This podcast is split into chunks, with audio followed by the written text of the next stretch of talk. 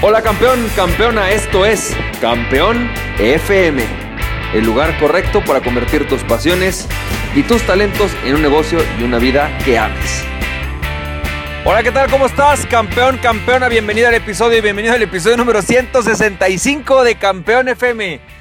Y campeón, campeona, déjame te platico algo que me parece súper bueno con relación a cómo alcanzar altos niveles eh, de desempeño dentro de tu equipo de trabajo, con la gente con la que tú trabajas. Y esto yo creo que te va a encantar. Incluso va a ser contigo mismo este, este reto. Fíjate, el otro día me di cuenta eh, que hay una persona dentro de la oficina que está, digamos que su jefa la ha puesto en una situación complicada, ¿no? Eh, puestos poco claros, demasiadas tareas, el, el puesto no tiene un nombre específico, responsabilidades delimitadas.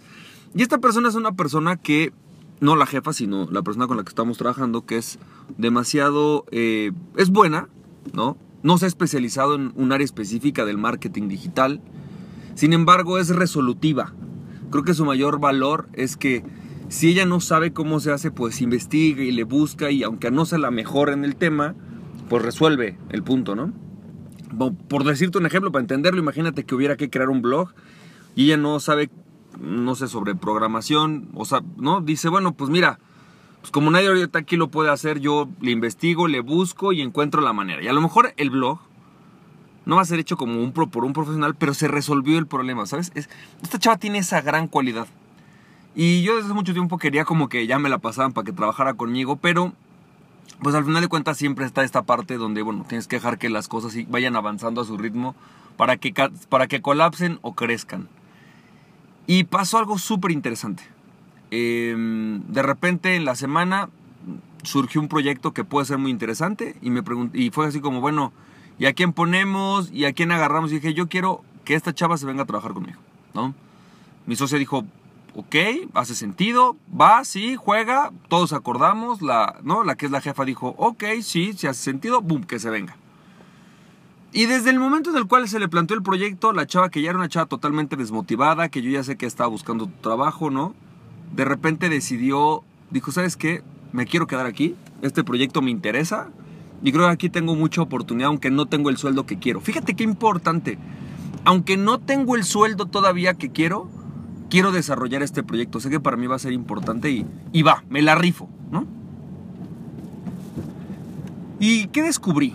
¿Cuál ha sido para mí? No es un descubrimiento, más bien es como la aplicación de algo que ya sabía, ¿no? Pero que te quiero compartir en estos días. Fíjate, lo que tú requieres es un equipo, un equipo que esté en flujo. Lo que tú requieres es que tú mismo estés en flujo. Es que tú mismo estés en un estado en el cual te sientas emocionado por lo que haces, sientas que estás creciendo y al mismo tiempo estés logrando algún tipo de resultado. Y además algo fuerte, que te sientas dentro de tu área de fortaleza. Es, es una combinación. El estado de flujo del que habla alguien como este, eh, Chase o algo así se apellida, este cuate que escribió el libro La teoría del flujo, ¿no?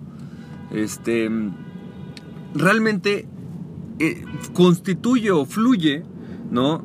El que para, más bien, el estado de flujo consiste en que tú te sientas que estás en tu mejor papel de desempeño.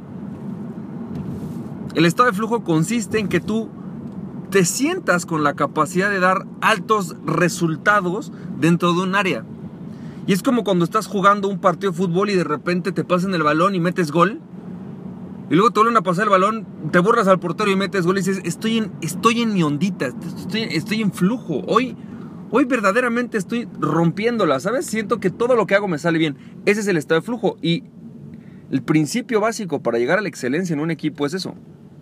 Los equipos de alto desempeño son personas que, aunque se sientan cansadas ocasionalmente, aunque ocasionalmente las cosas los excedan, en general en el panorama global del día a día se sienten en flujo. Sienten que las cosas están dentro de su área de fortalezas, ven que están teniendo resultados. Y si escuchas la comunicación entre el equipo, te vas a dar cuenta que todos son comentarios positivos. O sea, Incluso los feedback son, oye, encontré esto que no estábamos haciendo y lo podemos hacer mejor. O encontré que esto lo estábamos haciendo de una manera deficiente y sí se puede mejorar. Pero incluso la comunicación, la plática entre los, entre los miembros del equipo es diferente. Entonces, ¿Cómo es que tú puedes alcanzar altos niveles de efectividad? ¿Cómo es que tú puedes alcanzar altos niveles de flujo? ¿Y cómo es que tú puedes hacer que tu equipo alcance altos niveles de flujo? Fíjate, lo primero es tener un objetivo claro. ¿Qué se espera de este proyecto? Y es lo que yo he hecho para ir desarrollando líderes abajo de mi, personas que se encarguen de sus propios proyectos. Tengo que tener claro el proyecto y el objetivo. A veces me pasa que no lo tengo y lo digo muy claro. El objetivo del proyecto al inicio es aprender qué se necesita para alcanzar más o menos un resultado como este. Incluso a veces el objetivo del proyecto es definir el objetivo del proyecto. Y aunque la gente se ríe de mí me dice, o sea, tú pones objetivos hasta para definir que hay que poner objetivos, exactamente, porque hoy tú tienes claro que si no sabes muy bien qué está pasando, es parte de tu proceso de aprendizaje y está bien, te vas a sentir sano. Vas a ver, ¿no? Las cosas de forma muy clara. Entonces, primero tenemos que definir el objetivo de este proyecto, el objetivo de este puesto. ¿Qué se espera? Y cómo sabemos si lo logramos, que esa es la medida, ¿no? El objetivo y la medida. El segundo punto es identificar si la persona o las personas que están trabajando en el equipo tienen las habilidades y si es algo retador para ellos. Porque fíjate, cuando tú tienes una persona que tiene un reto demasiado grande para sus pocas habilidades, vas a ver una persona ansiosa, estresada, incluso que comete demasiados errores. Cuando tienes una persona que al revés tiene un reto demasiado bajo para el nivel de habilidades que tiene, va a ser una persona aburrida, demasiado relajada, que se aburre fácilmente del proyecto. Incluso a veces dice, ah, ya me desmotivó. Sin embargo, el, el equilibrio perfecto es cuando tú tienes una persona que el proyecto está dentro de su nivel de habilidades y posiblemente un poquitito arriba, ¿no? O sea, que implica un pequeño reto, y más bien que tiene un reto. ¿no? O sea, tiene, está dentro de sus habilidades, dentro de sus fortalezas o dentro de unas fortalezas que puede desarrollar. Y el reto está y, lo reta un poco y está más allá de sus capacidades actuales. Porque esto le va a obligar a la persona a estirarse, ¿no? a buscar mejores resultados, pero al mismo tiempo se va a sentir que puede con el proyecto porque sus habilidades, sus fortalezas están dentro de esa gama de trabajo que a esa persona le implican. Y es crucial que entendamos que si tú estás viendo que alguien no está dando resultados, se van a presentar por dos razones primordiales. La primera es que en efecto la persona factiblemente no es la persona correcta para el puesto. Posiblemente el reto es demasiado o es demasiado bajo. Posiblemente las habilidades que él tiene son demasiadas o son demasiado bajas para lo que tienes en, mente para esa persona. Y eso está haciendo que no esté dando el mejor resultado. También tienes que revisar la actitud de la persona. Pero la actitud de la persona normalmente se ve reflejada por ese problema. Otro tema que tienes que ver es si la persona tiene claras y definidas sus responsabilidades. Y si esas responsabilidades son acorde al puesto que tiene. Porque cuando esas, es muy, es muy común que me dicen, no, claro, las responsabilidades están definidas. Y el objetivo es muy claro. ¿Cuál es el objetivo? Vender más. ¿Cuánto más? ¿De qué producto? ¿Para qué fecha? Eso es definido. Smart, como dicen, ¿no? En el tema de, los, de la definición de metas. Específico, medible, posible, ¿no? Con un tiempo determinado, realizable. Eso es lo que tenemos que verificar, que tenemos un objetivo claro específico, medible, con un tiempo determinado.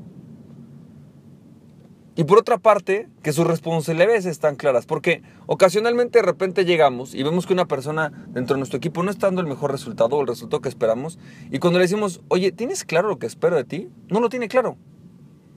Oye, esas son tus responsabilidades, ¿lo sabías? Y de repente esa persona te va a decir, fíjate que no, no sabía. O al revés, sí sabía que son mis responsabilidades, pero nunca te había dicho que yo no puedo hacer eso. O que dependo de otros para lograr esa responsabilidad. Y, o ni siquiera nos habíamos dado cuenta. Que esa responsabilidad, aunque yo pienso que es tuya, en realidad es de alguien más. Y por eso no estás dando el resultado que yo pensaría que deberías de dar. Esas son algunas claves. ¿no? Trabajar poner a las personas a trabajar dentro de sus fortalezas y, dentro y que tengan claras sus responsabilidades. Y entonces ten claro también si la persona es una persona adecuada para el puesto que tienes es una persona que va a poder y tiene las capacidades para desarrollar ese puesto. Espero que esto te haya servido. Espero, esto, que, espero que esto haya sido útil para ti. Y recuerda, campeón, campeona, aquella persona que se conoce a sí mismo es invencible. Conócete a ti mismo y nada ni nadie podrá detenerte. Emprende tu pasión y recuerda, el objetivo de todo esto que estamos platicando hoy es que tú puedas convertirte y crear un equipo de muchísimo mayor desempeño. Espero que tengas un muy buen día. Nos estamos viendo campeón, campeona. Bye bye.